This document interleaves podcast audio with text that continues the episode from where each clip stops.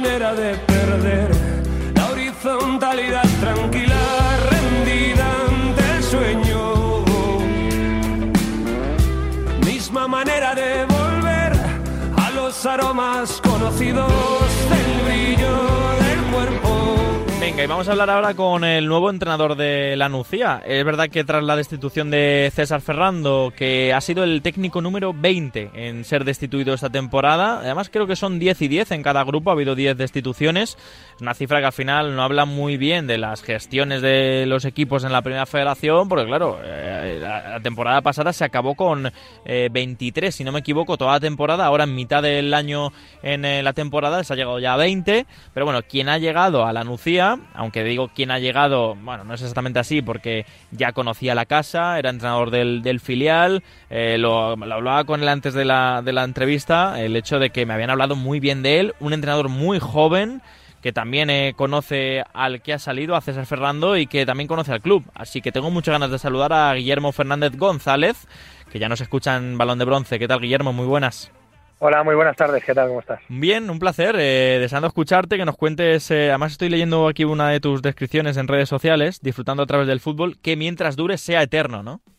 Así es, es justo lo que busco, ¿no? Bueno, disfrutar en el día a día en el fútbol que me apasiona, por lo tanto el día a día es lo que te da esa energía para, para continuar y que mientras dure sea eterno, eh, aprovechar los momentos al máximo, exprimirlos y es un poco mi, mi filosofía de vida. Qué bueno, qué bueno. Oye, eh, ¿puede ser que tengas 33 años? Sí, 33, mañana 34. Mañana, fíjate, no lo he hecho aposta, ¿eh? no sabía que era tu cumpleaños mañana, así que bueno, cuando la gente también escuche la entrevista esta semana por podcast y tal, bueno, ya será tu cumpleaños. A ver, eh, primeras sensaciones tras ser el primer entrenador eh, de la Nucía, tras esa salida de, César. Sensaciones muy buenas. la llegada la semana pasada, el miércoles hicimos la primera sesión, por lo tanto, hemos tenido mucho trabajo concentrado para preparar el partido de Baleares, porque normalmente tienes toda la semana, entonces hemos perdido dos días, lunes, martes.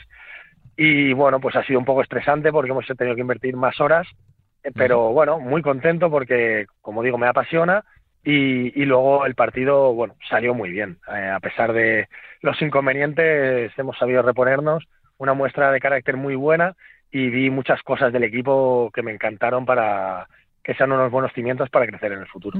Oye, ¿crees que a veces en el fútbol e incluso en estas categorías em, hace falta más estos movimientos de valentía que ha tenido, por ejemplo, la Lucía de se va un entrenador apuesto por el, el que era segundo también, el técnico del filial, pese a que sea joven? ¿Hace falta a veces esta mm, valentía de poner al técnico joven y apostar por el de la casa? Sí, bueno, lo primero es que la casa tiene que confiar en el técnico, o sea, tiene que creer que lo hace bien y en este caso el mérito total es de Kiko. Ha sido muy valiente en tomar esa decisión, tengo muy buena relación con él, él conoce muy bien el filial, conoce muy bien cómo trabajamos. Y, la verdad que lo ha tenido claro. Y yo, pues imagínate, con 34 años mañana eh, poder dar este salto, creo que sin Kiko hubiera sido imposible porque, como he dicho, hay que tener muchos arrojos.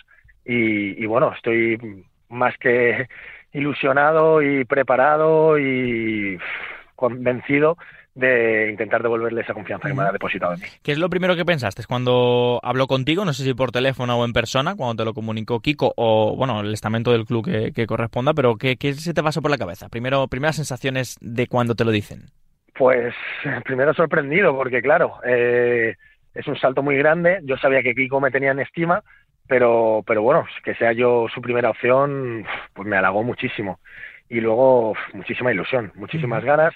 Por un lado también por mi cercanía con el míster, obviamente apenado, pero por otro lado pues es la oportunidad que estaba buscando. Qué bueno. Oye, ¿qué te dice él? Eh, el técnico en este caso que sale, que tú le conoces, ¿qué te dice? Que pues nada, me deseó suerte, que dentro de lo malo, eh, que le gustaba que fuera yo su sustituto y, bueno, me dijo que estuviera tranquilo, que fuera yo mismo, que tuviera personalidad. Y bueno, eso es lo que estoy intentando y muy agradecido por sus consejos. Estoy mirando la, plantilla de la Nucía eh, y es un caso extraño porque creo que, bueno, creo, sí, creo que no hay ningún jugador mayor que tú. Bueno, uno creo, José Romera, que tiene 35 años. Eh, bueno, aquí estoy mirando en Transfermarkt. hay alguno que a lo mejor ha salido o que no se ha actualizado, perdóname. Pero que hay como 3, 4 futbolistas que tienen tu edad. ¿De qué año eres tú? ¿88, 89? 89. 89. Eh, eso no suele, es decir, hay en esta categoría a lo mejor hay futbolistas que superan esos 33, 34 años. En tu caso, ¿cómo te ha aceptado el, el vestuario, mister? Me ha aceptado bien, no sabía el dato, ¿eh? la verdad que no me he parado a, mirarlo porque tampoco es algo que me, me, importe mucho, ni me cohiba, ni nada mm. de eso. Y, y, bueno, me han aceptado muy bien. Creo que de inicio fue muy bueno. Eh, el punto yo creo que sacamos ayer también nos reforzó a todos y bueno, creo que estamos generando algo positivo, una corriente de ilusión dentro que, esperemos que se convierta en buenos resultados.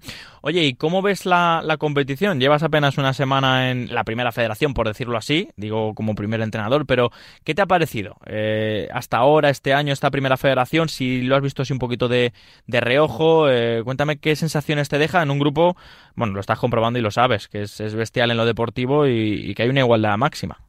Pues la conozco, la conozco, no al detalle, pero sí que he visto bastante, bueno, obviamente los partidos de la Nucía los he visto eh, prácticamente todos, menos cuando me coincidían con el partido del filial. Y luego cuando tengo huecos sí que veía otros partidos también, porque bueno, pues me interesa ver fútbol, aprender y, ver también un poco los rivales del equipo, pues, pues bueno, por curiosidad también. Y la categoría es de muchísimo nivel, con jugadores de muchísimo nivel, entrenadores de muchísimo nivel y luego hiper igualada. Los partidos siempre se definen por muy pequeños detalles y, al final controlar todo eso pues es apasionante, pero es un reto complicado también. Tengo que mirar el dato, em, no quiero meter la pata, porque sé que por ejemplo Miki Yado del Sabadell es muy joven, Alex Payares del Vivaldi que es muy joven, pero puede ser que ese es el técnico más joven del grupo, ¿eh? tengo que comprobarlo bien. Pero bueno, el caso, eh, volviendo al tema, em, mira, el otro día dijo Germán Crespo, el entrenador del Córdoba, en el grupo 1, em, que hay futbolistas de la plantilla como que están medio distraídos por el hecho de que estamos en, en mercado de invierno. Hace poco también vi a otro entrenador del fútbol profesional que lo, que lo recalcaba.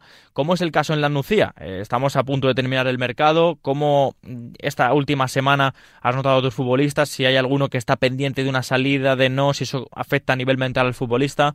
¿Cómo se gestiona todo esto? Bueno, pues yo creo que he tenido suerte eh, en ese sentido porque he llegado ya cuando las salidas se habían producido.